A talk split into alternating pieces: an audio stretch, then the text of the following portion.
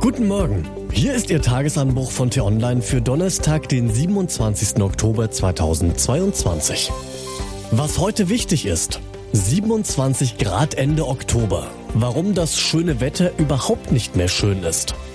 Geschrieben von T-Online-Chefredakteur Florian Harms. Und am Mikrofon bin heute ich, Til Schibitz. Hi.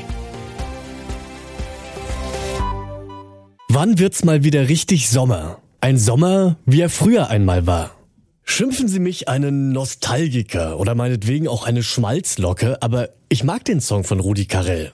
Er kommt mir immer dann in den Sinn, wenn es länger als anderthalb Stunden regnet oder der Himmel wolkenverhangen ist. So wie vorgestern kurzzeitig und gestern auch kurz und heute Morgen ein Viertelstündchen lang und ja genau, wenn ich länger als auch nur 30 Sekunden darüber nachdenke, dann ertappe ich mich selbst dabei, wie absurd mein Eindruck ist. Erst recht nach diesem heißen Sommer, erst recht in diesem seltsam warmen Herbst. Mir wird dann klar, dass wir hierzulande erstens von schönem Wetter ziemlich verwöhnt sind und dass zweitens das schöne Wetter mittlerweile gar nicht mehr so schön ist. Im Gegenteil. Es ist viel zu warm. Es nieselt, tröpfelt und schüttet zu selten. Der Rudi mag mich aus dem Grabe heraus schelten, aber heutzutage müssten wir eigentlich kollektiv trällern. Wann wird's mal wieder richtig regnen? Ein Regen, wie es ihn früher einmal gab. Das Gegenteil ist der Fall. Wer heute Morgen in den Wetterbericht schaut und nicht völlig abgestumpft ist, dem steigt die Wärme zu Kopfe. Bis zu 27 Grad Celsius sollen hierzulande in den kommenden Tagen herrschen. Ende Oktober. Vor allem in einigen Regionen Süddeutschlands geht das in Richtung Temperaturrekord. Nun, Temperaturschwankungen gibt es, seit es das Wetter gibt. Doch der langfristige Trend ist fatal. Die Durchschnittstemperatur, die steigt kontinuierlich. Das Klima, das heizt sich rasant auf. Und das bedeutet nicht einfach, dass sich der Herbsturlaub am Mittelmeer eigentlich erübrigt, weil man auch in Berlin, Bremen und Berchtesgaden bis in die Wintermonate hinein im T-Shirt herumspazieren kann. Es bedeutet vor allem, dass wir ein gewaltiges Problem haben, das von Jahr zu Jahr, von Monat zu Monat und von Woche zu Woche immer gravierender wird. Wenn die Umweltbehörde der Vereinten Nationen heute ihren neuen Emissionsbericht veröffentlicht, sollten wir deshalb genau zuhören.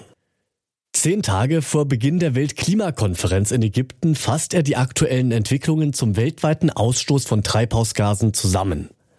Die Details, die erfahren wir heute Mittag. Der Trend ist aber schon klar.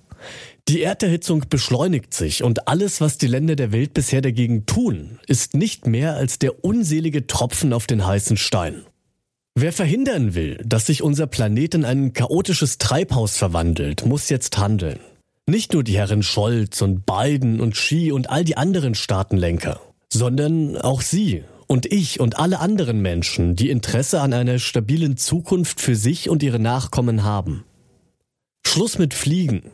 Dafür Tempolimit und Rindfleischverzicht. Eigentlich ist glasklar, dass die Uhr geschlagen hat. Und da bin ich mir sicher. Das würde sogar der Rudi verstehen. Was heute wichtig ist. Jubilar des Tages. 90.000 Stolpersteine in 26 europäischen Ländern hat Gunter Demnig schon verlegt. Mit diesen Gedenktafeln aus Messing im Trottoir erinnert der Künstler an die Opfer der Nazi-Zeit. Heute wird er 75 Jahre alt. Ein bisschen Frieden, Zwei Jahre dauerten die Verhandlungen unter Vermittlung der USA. Heute sollen sie zum Abschluss kommen. Israel und der Libanon haben sich auf eine gemeinsame Seegrenze im Mittelmeer verständigt. Und plötzlicher Geldsegen.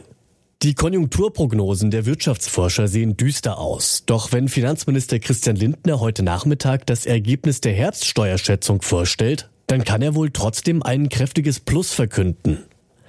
Gegenüber der letzten Steuerschätzung vom Mai dürfen Bund, Länder und Gemeinden über den Zeitraum von 2022 bis 2026 nämlich etwa 110 Milliarden Euro mehr erwarten. Das vermutet das Handelsblatt. Und was ich Ihnen heute besonders empfehle, bei uns nachzulesen, ist ein Stück über die mysteriösen Umstände, unter denen seit Jahresbeginn in Russland gut ein Dutzend Manager ums Leben gekommen sind. Was da dahinter steckt, das erfahren Sie, wenn Sie auf den Link hier in den Shownotes klicken und alle anderen Nachrichten, die gibt es natürlich auch auf t-online.de oder in unserer App. Das war der T-Online-Tagesanbruch, produziert vom Podcast Radio Detektor FM.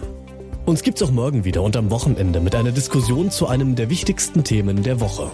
Abonnieren Sie den Tagesanbruch doch, dann verpassen Sie keine Folge mehr. Und damit danke fürs Zuhören. Bis zum nächsten Mal. Ciao.